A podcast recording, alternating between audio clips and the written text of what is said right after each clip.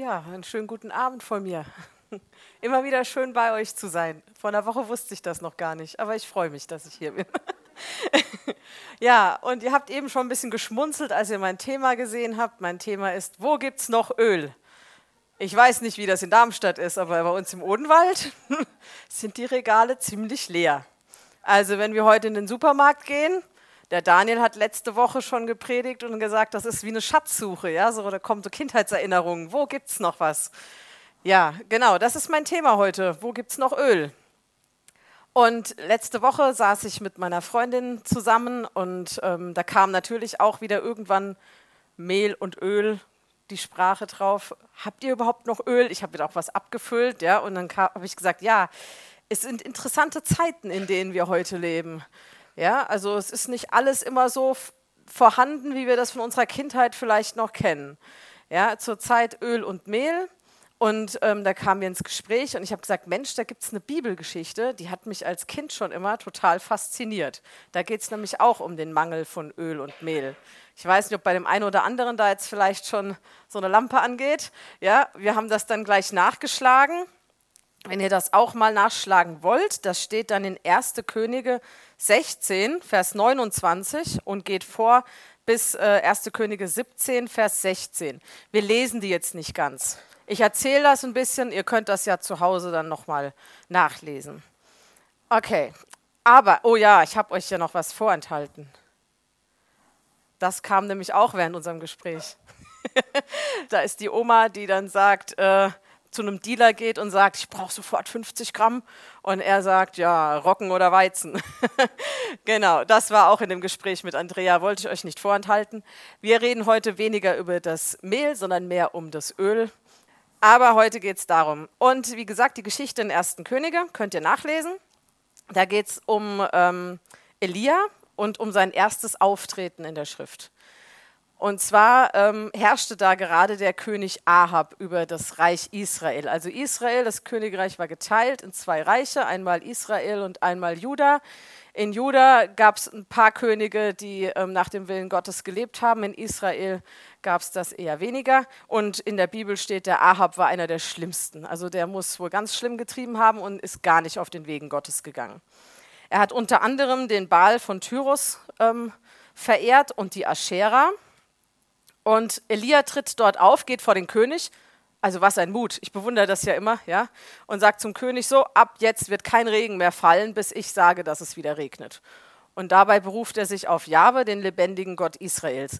Und das ist eigentlich wie so eine Ohrfeige für den König, ja, weil er verehrt ja den Baal von Tyrus und der wurde damals als Regengott und Gott der Fruchtbarkeit verehrt. Also eigentlich hat er ihm nicht nur gesagt, so, es gibt jetzt eine Hungersnot oder es gibt jetzt ähm, eine Dürre, sondern er hat ihm gesagt, dein Gott, der taugt nichts. Also ich finde das mutig in der Zeit, wo ähm, so ein König ein Wort gesprochen hat und dann war es um dich geschehen. Ja? So, und der Elia, der zieht sich jetzt auch erstmal zurück, und zwar an den Bach Krit. Und ähm, diese Dürre, die er vorher gesagt hat, die dauert dreieinhalb Jahre. Jetzt weiß ich nicht, wie ihr Darmstädter die letzten Jahre erlebt habt. Wir im Odenwald, wir sind ja da noch mit vielen Tieren um uns rum. Wir haben ja ein paar Schafe. Ich habe letztes Mal über unsere Schafe gesprochen. Und wenn es ein paar Tage oder ein paar Monate wenig regnet, dann ist das ein Problem, wenn man Tiere hat. Ja, also wir hatten im letzten Jahr gab es viel Regen, da war wieder alles gut. Aber die zwei Jahre davor, zwei oder drei Jahre in Folge, gab es fast keinen Regen. Und die Heupreise sind gestiegen von 25 Euro so ein großer Rundballen auf 80 Euro.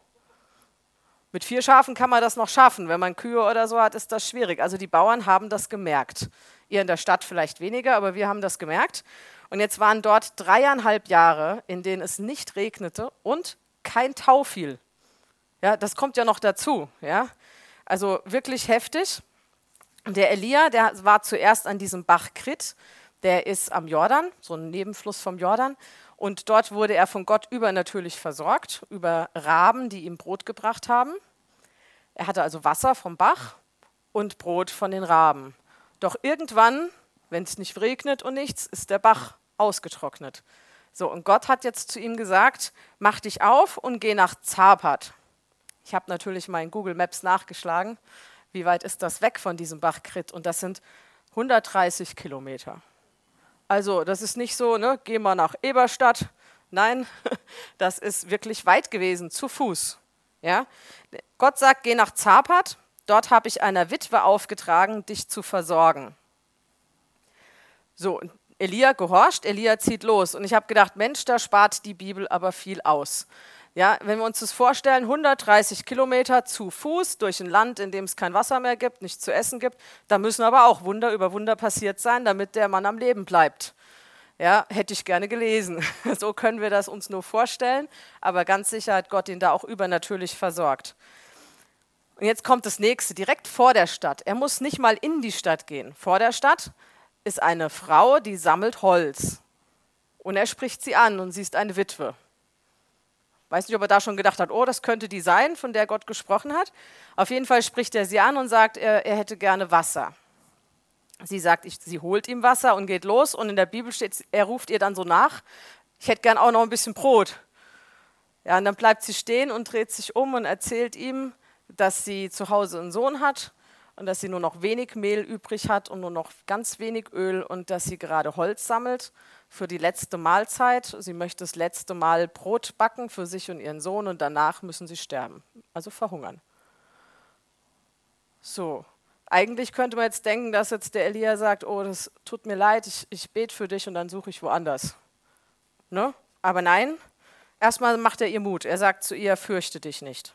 Ich nehme an, in dem Moment wusste er schon, dass das die Frau ist, ja, zu der er gehen sollte. Aber dann fordert er sie ganz schön heraus. Er sagt nämlich, geh hin tu nach deinem Wort, doch zuerst bereite mir davon einen kleinen Kuchen und bring ihn mir heraus. Dir und deinem Sohn magst du danach etwas zubereiten. Wenn man das so liest, da, also ich musste da erst mal schlucken, habe dann gedacht, oh, als Kind habe ich das nicht so gelesen. Ja? Also das klingt erstmal furchtbar egoistisch, oder? Also erstmal mach mir was und dann guckt, wo ihr bleibt. Ja? Also ich habe dann gedacht, wow. Aber Elia macht es ja nicht aus Egoismus heraus, sondern er möchte eigentlich was Gutes tun, nämlich danach sagt er, ähm, so spricht der Herr, der Gott Israels, das Mehl in deinem Topf soll nicht ausgehen und das Öl im Krug nicht abnehmen, bis auf den Tag, an dem der Herr Regen geben wird auf den Erdboden. Also er sagt zwar einerseits, mach erst mir was und dann mach für euch was, aber er sagt, auch wenn du das machst, dann wird Gott dich versorgen, übernatürlich. So, und jetzt steht die Frau natürlich da und muss sich entscheiden, glaubt sie das?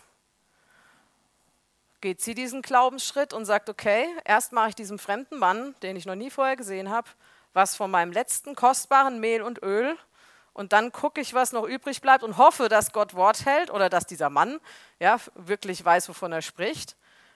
Oder sagt sie, nee, geh mal zu meinen Nachbarn, vielleicht haben die noch was, ich mache jetzt was für uns. Ja, ich weiß nicht, wie ich reagieren würde wenn es um meine Kinder und so geht. Ja? Letztes, letztes Essen. Wir kennen das ja hier in Deutschland so in dieser Zeit heute gar nicht. Ja? Große Panik, wenn ein paar Nudeln fehlen im, im Regal, ja, aber eigentlich haben wir alle genug zu essen. ja, aber die Witwe, die entscheidet sich und, und handelt nach den Worten von Elia. Sie macht zuerst dem Propheten was zu essen, danach macht sie was für sich und ihren Sohn und Gott hält Wort. Das Mehl reicht. Das Mehl reicht die ganzen nächsten Tage, bis es wieder regnet, weil Elia bleibt wirklich bis zum Ende der Dürre bei, bei dieser Witwe und lässt sich von ihr versorgen. Und die ganze Zeit ist Essen da. Ist schon der Hammer. Also ein Traum für die Köche von heute. Ja? Nichts geht aus, alles bleibt übrig, aber das kostet natürlich auch was. Ja? Das hat etwas gekostet. Sie musste alles, was sie hat, auf diese eine Karte setzen und sagen, ich glaube und ich vertraue und diesen Schritt gehen. Ja? Es war nicht so, dass zuerst das Mehl gewachsen ist und das Öl überquoll und danach hat sie gebacken. Nein, sie hat zuerst damit gebacken und dann hat Gott sein Wort erfüllt. Ja? Genau. Ich möchte euch ein bisschen mit da reinnehmen, was Öl eigentlich so im Altertum, also in der Zeit von der Bibel, so für eine Bedeutung hatte. Ja, wir haben heute ja alle möglichen Ölersatze und verschiedene Öle und was weiß ich. Also wir, wir, sind ja jetzt gar nicht so sehr an das Öl gebunden. Also ich weiß von Freunden, dass sie mittlerweile mit so Pflanzenfett und sowas braten und sowas. Also wir sind nicht unbedingt ans Öl gebunden, aber damals waren die doch sehr ähm, auf das Olivenöl auch ähm, daran festgebunden. Es war damals so wertvoll, dass es sogar als Trophäe in Wettkämpfen verliehen wurde. Also zum Beispiel die Olympischen Spiele gab es dann die Goldmedaille und ein Topf Öl dazu. Ja? Also so wertvoll, so kostbar war das damals. Es wurde als Speiseöl natürlich verwendet. Ja, also das Fladenbrot, das man auch hier auf dem Bild sieht, das wurde ja aus Wasser, äh, Mehl und Öl hergestellt. Und das war eines der Hauptnahrungsmittel. Es spielt auch eine große Rolle, ähm, zum Beispiel bei den Speiseopfern. Also wenn ihr mal in den Mosebüchern nachlest, was für Opfer man bringen konnte, Öl spielt eine große Rolle. Dann wurde es oft als Medikament verwendet. Also man hat dem Olivenöl einige lindernde Wirkungen nachgesagt. Es wurde auf Zerrungen, Quetschungen, offene Wunden und so aufgetragen. Man hat es auch verwendet so als Körperpflege, also Hautpflege. Also Athleten haben sich zum Beispiel mit Öl eingerieben. Es wurde zur Herstellung von Salben und Parfums verwendet und galt so als eine Art Medikament also auch, ja, sowohl innerlich als auch äußerlich. Dann kennen wir natürlich aus der Bibel das Salböl. Ja, trifft das erste Mal so auch im Alten Testament auf, zum Beispiel bei der Krönung, bei der Salbung von Saul. Ja, da sehen wir auch dann den Zusammenhang zwischen der Salbung, also dem, dem Ölen und dem Heiligen Geist, weil was passiert, als Saul ähm, gesalbt wurde? Er fängt an, weiß zu sagen und, und hüpft mit den Propheten erstmal eine Weile rum. Ja? Also ist, da, da kam sofort auch der Heilige Geist dann auf ihn. Ja? Ähm, es wurde auch verwendet zum Beispiel bei Begräbnissen, ja, dass, der, dass dann der Leichnam erstmal eingeölt wurde. Es wurde auch verwendet, wenn ein besonderer Gast ins Haus kam. Ja, also wenn, wenn jemand ins Haus kam und dann gesalbt wurde mit Öl, dann war das eine ganz besondere Ehrung für denjenigen. Und es wurde natürlich verwendet, um Häuser, Menschen, Gegenstände für Gott zu weihen nicht nur in der ähm, Religion der, der, Juden damals, sondern auch in anderen Religionen war das Öl ähm, dazu da, um etwas zu weihen, wurde dann besprengt. Ja? Später dann in der Antike dann auch das Lampenöl, ja, was verwendet wurde, um Licht zu erzeugen. sehen wir bei dem Gleichnis der zehn Jungfrauen zum Beispiel. Ja, also das ist so die Verwendung so im Alltag damals. Öl hat also eine zentrale Rolle gespielt. Aber es hat natürlich auch noch eine andere Bedeutung, nämlich für uns. Für was steht das Öl in der Schrift für uns? Genau, für den Heiligen Geist. Ich hatte es, glaube ich, auch schon mal gesagt, aber ich wusste auch, dass ihr es wisst. Ähm, das, das Öl steht eindeutig für den Heiligen Geist. Und wenn wir so jetzt vor leeren Regalen im Supermarkt stehen, wo das natürliche Öl fehlt, dann ist das eigentlich gar kein Drama. Ja, wir haben Ölersatz, so können auch mal was anderes kochen. Aber wenn das geistliche Öl leer wird, das ist nicht zu ersetzen. Ja, also das, das ist wirklich ein Drama dann, ja. Wobei wir auch da jederzeit ja wissen, wo wir es wieder herbekommen. Ja, da müssen wir eigentlich nur zu Gott gehen und sagen: Gott, bitte füll mich neu auf. Ja, aber darüber müssen wir wachen, dass unser geistlicher Ölvorrat nicht leer wird. Das ist sehr viel wichtiger als unsere Vorratskammer. Gottes Versprechen, was er so der Witwe gegeben hat, als er gesagt hat, ähm, wenn du zuerst dich um meinen Mann, um den Mann Gottes kümmerst, dann kümmere ich mich um dich. Ja, das gilt auch für uns heute. Wenn wir Gott an erste Stelle setzen, sein Reich an erste Stelle, die Arbeit für ihn, ja, dann wird er uns versorgen. Und ich sehe da auch in diesem Öl und in dem Mehl so ähm, einen Vergleich. Einmal sagt er, ich versorge dich im Natürlichen, das ist das Mehl, also die Nahrung, die wir zu uns nehmen. Ja, er, er sagt, wir werden nicht verhungern. Wir werden unsere Essgewohnheiten vielleicht ändern müssen in der nächsten Zeit, das kann sein, aber verhungern werden wir nicht. Gott wird uns versorgen. Ja? Und das andere ist aber auch, das Öl ist dieses, die geistliche Versorgung. Gott sagt, ich kümmere mich um dich. Wenn du mich an erste Stelle setzt, kümmere ich mich im Natürlichen und im Übernatürlichen Geistlichen um dich. Genau. Das sagt auch Jesus, Matthäus 6, Vers 33. Da steht, ist jetzt Hoffnung für alle, setzt euch zuerst für Gottes Reich ein und dafür, dass sein Wille geschieht. Dann wird er euch mit allem anderen versorgen. Also er macht da keine Einschränkungen. Er sagt, alles, was du brauchst, das werde ich dir geben, wenn du zuerst nach meinem Reich trachtest. Ja, also nicht zuerst nach dem, was brauche ich, sondern immer zuerst gucken, okay Gott, was, was brauchst du? Was, was, wo kann ich anderen Menschen begegnen? Wo kann ich anderen Menschen dein Wort bringen? Und dann sagt er, kümmere ich mich um deine Bedürfnisse.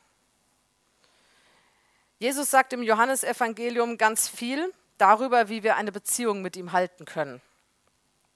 Für was ist Beziehung zu ihm eigentlich nötig? Da haben wir auch die letzten Male ganz viel drüber gesprochen. Ohne Beziehung zu Jesus ist eigentlich kein geistliches Wachstum möglich. Ja, also wenn, wenn du im Geist vorankommen willst, im Glauben vorankommen willst, dann brauchst du die Beziehung mit Jesus. Nur dann wirst du auch Frucht bringen. Also, ich habe euch nur mal hier eine Liste gegeben, ähm, für was so der Heilige Geist alles da ist. Also das Öl in dir und in mir. Was bewirkt er eigentlich? Ja, einmal hilft er uns in Beziehung mit Gott zu bleiben. Ja, der Heilige Geist ist uns gegeben worden, damit wir diese Beziehung aufrechterhalten können. Er erinnert uns an alles, was Jesus gesagt hat. Wer von euch hat das schon mal erlebt, dass er in irgendeiner Situation ist, die für ihn problematisch ist, schwierig ist, eine Bedrängnis ist und plötzlich kommt ein Bibelwort, was genau in die Situation passt? Also ich kenne das schon und ich wünsche jedem von euch, dass ihr es auch erlebt. Ja? Ähm, das sind nicht immer Worte, die ich irgendwann mal auswendig gelernt habe, sondern es sind Bibelworte, die ich mal gelesen habe, die ich in der Predigt mal gehört habe, was auch immer, und der Heilige Geist kann das in dir wieder hervorrufen, in der Situation, in der du es brauchst. Und das macht er auch und das ermutigt uns dann, ja. Er ist uns gegeben als Tröster und Beistand. so ermutigend zu wissen, auch dann, wenn wir das Gefühl haben, manchmal wir sind ganz allein. Wir sind nie allein. Als Kind Gottes sind wir nie allein. Wir sehen vielleicht gerade niemanden an unserer Seite, aber Jesus und der Heilige Geist sind immer da. Und das ist so beruhigend zu wissen. Und die sind immer unser Beistand. Also, sie stehen immer bei uns. Die stehen nicht gegenüber und sagen, also heute distanziere ich mich mal ein bisschen von dir, bin ich einverstanden. Ja, sondern er ist immer ganz nah und er ist, er ist immer für uns. E, egal, auch wenn wir Mist gebaut haben, er sagt immer noch, ich stehe an deiner Seite und ich bringe dich wieder dahin, wo, wo du eigentlich sein solltest. Ich helfe dir. Ja? Er ist unser Lehrer. Ja, Herbert hat da mal eine Predigtreihe drüber gehalten, über den Paraklesus, heißt es, glaube ich. Also derjenige, der uns mitnimmt. Der hat dann, bei uns hat er das in Michelstadt so vorgeführt, indem er jemanden an die Seite genommen hat und so durch die Gemeinde gegangen ist und dann gesagt hat, ja, hier, komm, wir gehen da noch einen Schritt und ich zeige dir was, wie du in was Neues reingehst. Also er ist immer an unserer Seite, er nimmt uns mit, ja, und lehrt uns, wie wir in die, in die neuen Dinge reingehen können. Er lässt uns da nicht allein und sagt, so, jetzt geh mal, ich guck mal, wie du da zurechtkommst, sondern er geht immer mit dann gibt er uns Kraft und er gibt uns Mut. Und er gibt zum Beispiel ähm, die Geschichte in Apostelgeschichte, als Pfingsten stattfindet. Ähm, Jesus ist gestorben, auferstanden, war eine Zeit bei, mit den Jüngern zusammen und wurde dann in den Himmel entrückt. Und die Jünger waren erstmal allein. Und eigentlich hat sie in dem Moment ziemlich viel Mut verlassen, ja, weil sie saßen dann ja oben im Obergemach, wussten, es wird irgendwas geschehen, geschehen, ja, aber sie waren jetzt nicht gerade die mutigsten in dem Moment. Ja, ich kann das verstehen. Also wenn der, den ich vertrete, gerade äh, gefoltert und umgebracht wurde, dann würde ich mich auch fragen, was machen die mit mir, wenn ich nach wie vor dann sage, der hatte recht. Das, also ich hätte da wahrscheinlich auch erstmal Angst. Ja, aber als der Heilige Geist dann kommt, dann steht äh, Petrus plötzlich auf und hält eine Rede, die irgendwie alle von den Socken haut. Da sind mehrere tausend Menschen dann in die Gemeinde hinzugefügt worden. Ja, also nur von dieser einen Rede, die durch den Heiligen Geist kam, ist der Hammer. Da denke ich immer, wow, da müssen wir aber noch ein bisschen nachlegen. genau. Und eine andere Geschichte ist zum Beispiel in Apostelgeschichte 4. Ähm, da werden Petrus und Johannes vor den Hohen Rat geführt und werden ähm, sozusagen verwarnt. Die sagen dann, wenn ihr weiterhin von diesem Jesus redet, dann wird es Ärger geben. Und dann lassen sie die erstmal frei wieder. Also die, die menschliche, natürliche Reaktion wäre eigentlich, dass man in die Gemeinde zurückgeht und sagt, so, lassen wir erstmal ein bisschen Gras über die Sache wachsen, wir verhalten uns mal ganz ruhig bis sich alles beruhigt hat und dann können wir wieder langsam anfangen. Aber das haben die nicht gemacht, sondern die haben sich als Gemeinde zusammengestellt und haben gebetet und haben gesagt, Heiliger Geist, hilf uns, dass wir hier aufstehen und dass wir deine Botschaft ohne Angst weiter predigen. Und das haben sie gemacht und Gott war mit ihnen. Ja, und das ist so ermutigend, ja, weil auch wir sind immer wieder in, auf der Arbeitsstelle oder wo auch immer in Situationen, wo, wo wir als Christen vielleicht mal belächelt werden oder wo, wo niemand das hören will oder ja, wir haben hier nicht diese Verfolgung wie in anderen Ländern, aber es ist auch nicht immer einfach, Christ zu sein, ja, vor den anderen. Und da ist aber auch der Heilige Geist drin und sagt, ich gebe dir aber den Mut. Und wenn der Heilige Geist mit uns geht und diese Salbung da reinkommt, dann hören uns auch die Menschen zu. Ja. Genau, dann gibt der Heilige Geist uns das Sprachengebet. Auch so wichtig, ja, dass wir in Sprachen beten, denn es baut uns auf, sagt die Schrift. Ja, und es ist eindeutig auch ähm, eine, eine Kraft gegen den Feind. Also ich weiß von Afrika zum Beispiel, dass da auch diese ähm, Geistheiler nennen die sich, ähm, dass die wirklich Angst haben, wenn Christen in Sprachen beten. Die sagen, also also wenn da so manche sich dann von den Voodoo-Leuten dann äh, mal bekehrt haben oder so, die erzählen das dann und sagen, die zittern, wenn ihr in Sprachen betet. Ja? Und wir kriegen das vielleicht gar nicht mit, ja, aber es ist eine absolute Kraft dahinter und ähm, das dürfen wir uns nicht rauben lassen. Ja? Also ich ermuntere euch da, dass ihr wirklich da nicht nachlasst, auch wenn ihr alleine seid oder so. Es ist ja für uns ein Gespräch mit Gott und da sollten wir nicht von ablassen. Genau, dann gibt er uns natürlich dann noch die Gaben, die Gaben des Geistes. Das könnt ihr nachlesen, 1. Korinther 12. Will ich gar nicht so weit drauf eingehen. Vielleicht nur ein Beispiel von heute Morgen ähm, in Michelstadt. Äh, da hatte während dem ersten Lobpreis ähm, jemand einen, einen Eindruck von Gott und hat ähm, das dann so reingegeben, hat gesagt, er sieht so einen Lendenwirbel und ähm, er glaubt, dass Gott da jetzt jemanden oder mehrere heilen will, die mit den Lendenwirbeln Probleme haben. Und ich habe dann nur so genickt und so, ja, schön, Gott will Heilung geben, aber so ein bisschen hat mit mir nichts zu tun. Haha, ja, in dem Moment, au, hat Gott mich erinnert, dass ich schon seit wirklich mindestens zwei Jahren habe ich schon mit meinem Mann mein Leid geklagt, dass ich gar nicht mehr mit gestreckten Beinen schlafen kann. Ich muss immer ein Bein anziehen, weil ich hier eine Stelle habe, die so weh tut, aber nur im Liegen. Und die hat mir dann plötzlich auch da auf dem Stuhl wehgetan. Dann habe ich gedacht, oh, meint Gott vielleicht auch mich. Also meine Hand drauf und habe mitgebetet, ja. Und dann hörte der Schmerz auch auf und ich bin sicher, dass heute Nacht, dass ich normal schlafen kann. Ja. Und ich habe in dem Moment erstmal gar nicht dran gedacht, dass ich ja da eigentlich wirklich ein Problem habe, über das ich schon lange geredet habe. Aber es war in dem Moment nicht akut, also pst, aus den Augen, aus dem Sinn. Ja, aber Gott hat mich erinnert und gesagt, nee, guck mal hier, du hast hier was. Und das ist so, ähm, Wort der Erkenntnis oder so, was der Heilige Geist auch immer mal wieder reingibt. Ja, und da sind Hammergaben, ja, also die, die Heilungsgabe und Wunderwirken, Weissagung. Schlagt sie nochmal nach, lest nochmal. Und da steht auch drin, dass alle Gaben des Geistes in der Gemeinde vertreten sind und dazu da sind, dass die Gemeinde auferbaut wird. Also immer alles zur Auferbauung der Gemeinde. Und wenn wir dann das ein oder andere in unseren Gemeinden vermissen dann dürfen wir da beten und sagen, Gott, du hast verheißen und ich glaube für meine Gemeinde, dass da noch mehr drin ist. Ja, und Gott wartet eigentlich darauf, dass seine Kinder kommen und sagen, wir wollen mehr von deinem Öl, wir wollen mehr von dir. Wir sehen da noch nicht alles, auch ja, auch wenn ich vielleicht oder du, wenn, wenn ihr merkt, ich habe da noch Bedarf, ich will da noch mehr haben und ich hoffe, jeder von euch sagt, ich will da noch mehr haben. Also ich sage das absolut, ja, und dann dürfen wir immer wieder zu Gott gehen, wie ein Kind das auch nicht aufgibt, ja. Also ich denke, wie oft meine Tochter schon gesagt hat, ich will ein Pferd, ja, und sie hört damit nicht auf, ja. Und so ist es, ja, Kinder gehen immer wieder und sagen, Papa, Papa, Mama, Mama, ich will, ich will. Und so dürfen wir auch zu Gott gehen und sagen, Gott, du hast versprochen und ich will. Ich will mehr von deinen Gaben haben. Ich will mehr sehen davon. Genau. In Galater 6, Vers 7, ein wichtiger Schlüsselvers, da steht, wer auf sein Fleisch sät, wird vom Fleisch Verderben ernten. Wer aber auf den Geist sät, wird vom Geist ewiges Leben ernten. Das heißt nichts anderes wie, achte, worauf du säst. Also wo investierst du dich, deine Zeit, dein Geld, deine Liebe, wo investierst du das alles rein? Ist das so seelisch eher, ja, oder ist es wirklich ins Reich Gottes gesät?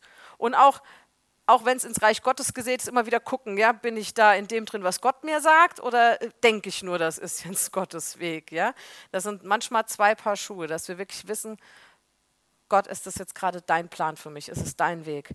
Und da investieren wir uns dann rein. Und dann dürfen wir uns darauf verlassen, dass wir dann auch aus dem Geist ernten, dass dann auch immer mehr Heiliger Geist dann in uns auch aufbricht. Ja, weil der Heilige Geist, der ist ja ein Geschenk für jedes Kind Gottes. Ja, jeder bekommt den Heiligen Geist. Da sagt Gott nicht, Lieblingskind, du kriegst und du nicht und du kriegst ein bisschen und du ein bisschen mehr, sondern jeder kriegt den Heiligen Geist. Aber wie intensiv er in uns wirkt und aus uns heraus wirkt, das hängt von uns ab, von unseren Entscheidungen, die wir treffen und auch von unserem Glauben, unserem Vertrauen in Gott. So wie die Witwe, ja, die musste entscheiden. Da ging es nicht um irgendwas, da ging es ums Leben, ja. Und ich meine, ein Tag mehr Leben oder weniger Leben ist total kostbar. Ja, und sie wusste ja nicht, geht es dann weiter oder nicht. Aber sie musste die Entscheidung treffen, glaube ich Gott oder nicht. Ja, und, und wir müssen auch immer wieder die Entscheidung treffen, vertraue ich Gott, gehe ich diesen Schritt auf Gott zu oder gehe ich ihn nicht. Gott straft uns nicht, wenn wir nicht gehen, aber er beschenkt uns im Überfluss, wenn wir gehen. Ja, und da gibt es ganz viele Beispiele, nicht nur die Witwe von Zapat, sondern ich habe heute Morgen mal mit dem Samuel, mit meinem Sohn, so ein bisschen überlegt, gesagt, Samuel, was fällt dir ein? Wo haben Menschen in der Bibel ähm, diesen Schritt gemacht auf Gott zu und ähm, auf ihn vertraut? Und da kam sofort, ja, Petrus auf dem Wasser. Absolut. Auch wenn wir jetzt nicht das Ende angucken, wo er dann doch untergegangen ist. Ja, also Petrus hat ja Jesus auf dem Wasser laufen sehen und zwar stürmisch und hat dann gesagt, Herr, wenn du es bist, dann sag mir, dass ich aus dem Boot steigen soll und zu dir kommen soll. Und Jesus hat gesagt, komm. Und der Petrus aus dem Boot geklettert und los und auf dem Wasser gelaufen zuerst. Was ein Wunder, ja? Er hätte auch im Boot sitzen bleiben können und sagen, ah nee, hab doch nicht so ernst gemeint, komm lieber zu mir, ja? Aber er hat dieses Erlebnis gehabt, ich kann auf dem Wasser gehen. Er hat zwar dann Angst bekommen, aber ähm, trotzdem dieser Glaubensschritt, Wahnsinn, finde das ein großes Vorbild. Dann kam der Bau der Arche, ja, haben wir letztes Mal drüber gesprochen. Das war ja auch ein Glaubensschritt, ja, bis die Flut kam. Das waren ja fast 100 Jahre, die er da gebaut hat. Und dann David und Goliath, mein persönlicher Held aus dem Alten Testament, ja. Also dieser junge Jüngling, wie alt er war, weiß ich nicht, aber ähm, der da diesem Riesen entgegentritt, der in voller Rüstung vor ihm steht und er hat nichts außer der Steinschleuder, scheinbar. Ja, er hat ja dann gesagt, ähm, du unbeschnittener Philister, mit, mit, anderen Worten, du ohne Gott, ja, und ich komme hier im Namen Jahwes. Und das war alles, was er hat, aber es war alles, was er gebraucht hat. Ja. Er, war, er war im Bündnis mit Gott und das hat gereicht. Mehr hat er nicht gebraucht. Ja, aber auch er hätte diesen Schritt nicht gehen müssen. Er hätte sagen können, die Israeliten, das Heer, das kann ja kämpfen. Ja, aber immer was, was für ein Segen kommt aus diesen Situationen heraus. Auch die Witwe, Sie hätte einen Tag noch vielleicht leben können und dann, also essen können und dann, weiß ich nicht, wie lange es dauert, bis man verhungert, eine Woche oder zwei. Ja, aber sie hat auf, ja, aber die waren ja sicherlich schon ziemlich hungrig, wenn sie nur noch so viel hatten. Also ich nehme an, die haben da schon ganz schön gestreckt, ne? Und dann, dann wäre es aus gewesen. Aber sie hat gesagt, nein, sie, ich vertraue auf Gott. Und was hat sie gekriegt? Das Leben, ja. Genau. Also kamen noch mehr Beispiele. Auch Gideon zum Beispiel oder auch der Fischfang hat er gesagt von Petrus. Ja, Jesus hat nur, die kannten Jesus nicht und Jesus sagt, werft noch mal die Netze aus. Und sie haben es einfach gemacht. Sie hätten es auch nicht machen müssen. Ja, aber sie haben gesehen, wow, wenn dieser Mann spricht und wir machen, was er sagt, dann kommt die Fülle. Und das gilt auch von uns. Wenn Gott spricht und wir handeln, dann haben wir die Fülle. Genau. Wer von euch hat Hunger nach Wundern, nach mehr Wundern. Wer will mehr sehen? Also ich auf jeden Fall. Genau. Also wer jetzt nicht die Hand gehoben hat, wir reden nachher nochmal. also es ist ganz wichtig, dass wir Hunger haben nach dem, wie Gott wirkt. Wenn wir keinen Hunger danach haben, braucht Gott uns da in der Hinsicht ja auch nicht begegnen. Das wäre schade. Also streckt euch aus nach dem. Ja, und der erste Schritt in Richtung Wunder ist dieser Schritt aufs Wasser, den Petrus zum Beispiel gemacht hat. Ja? Dieser Vertrauensvorschuss zu sagen, Gott, ich glaube, du hältst Wort. Und wenn wir nach, gleich noch in die Anbetung gehen, dann möchte ich euch auffordern, dass jeder von euch sich nochmal vor Augen führt, vielleicht mal die Augen schließt. Könnt ihr auch jetzt machen und nochmal genau an das denken, was dich in den letzten Tagen herausgefordert hat. Wir alle haben ständig Herausforderungen. Mal sind sie größer, mal kleiner. Ja, aber diese Herausforderungen mal anschauen und mal gucken, worauf hast du gebaut? Oder worauf baust du jetzt? Ja? Baust du auf das, was bei dir, also ich bin da ja so ein Kopfmensch, ja, ich überlege dann immer, was, was kann ich machen und wie kann ich und dann wird das alles logisch betrachtet, ja. Aber das ist nicht die Lösung. Ja, also die, die Sache mit der Witwe, die war völlig unlogisch. Oft sind die Dinge, die Schritte, die wir mit Gott gehen, erstmal unlogisch im menschlichen Sinne. Ja, aber es geht nicht um Logik. Es geht darum, dass, dass wir Gott vertrauen und dass ihr einfach nochmal in euch geht und sagt, Gott, zeig mir die Herausforderungen, in denen ich stehe. Zeig mir, wo ich auf mich gebaut habe, wo ich aufs Fleisch gebaut habe und, und dann da vielleicht auch einen Schritt rausgehen, einen Schritt Buße tun und sagen, Gott, ich will das nicht mehr, ich will auf dich schauen, ich will auf dich alleine bauen und mit dir den Weg weitergehen und ich vertraue darauf, dass du mich da rausholst. Er hat die Mauer von Jericho einstürzen lassen. Unsere Probleme kriegt er auch in den Griff. Genau. Und wenn wir das tun, wenn wir ihm die Kontrolle abgeben, ja, bin auch so jemand, der gern die Kontrolle hat. Ah, ich sehe schon schmunzelnde Gesichter. Ja, gibt wohl noch mehr Leute, die gerne die Kontrolle haben. Aber die Kontrolle abgeben, in Gottes Hand geben und sagen, ich belaste es dir, das ist das, was Wunder freisetzen kann in deinem Leben. Und das wünsche ich mir für uns als Gemeinde und für jeden Einzelnen, der hier sitzt, dass wir wirklich so einen, Lebensstil haben, der mit Gott geht und der mit diesem Heiligen Geist angefüllt ist. Und wir können immer wieder zu Gott gehen und sagen, füll diesen Ölvorrat in mir wieder auf. Ich brauche mehr vom Heiligen Geist. Ich brauche mehr von deinem Mut, von deiner Kraft, von deiner Ermutigung. Ich will es wieder mehr erleben. Ja, genau. Das wünsche ich mir für uns alle und auch jetzt in der Anbetung. Amen.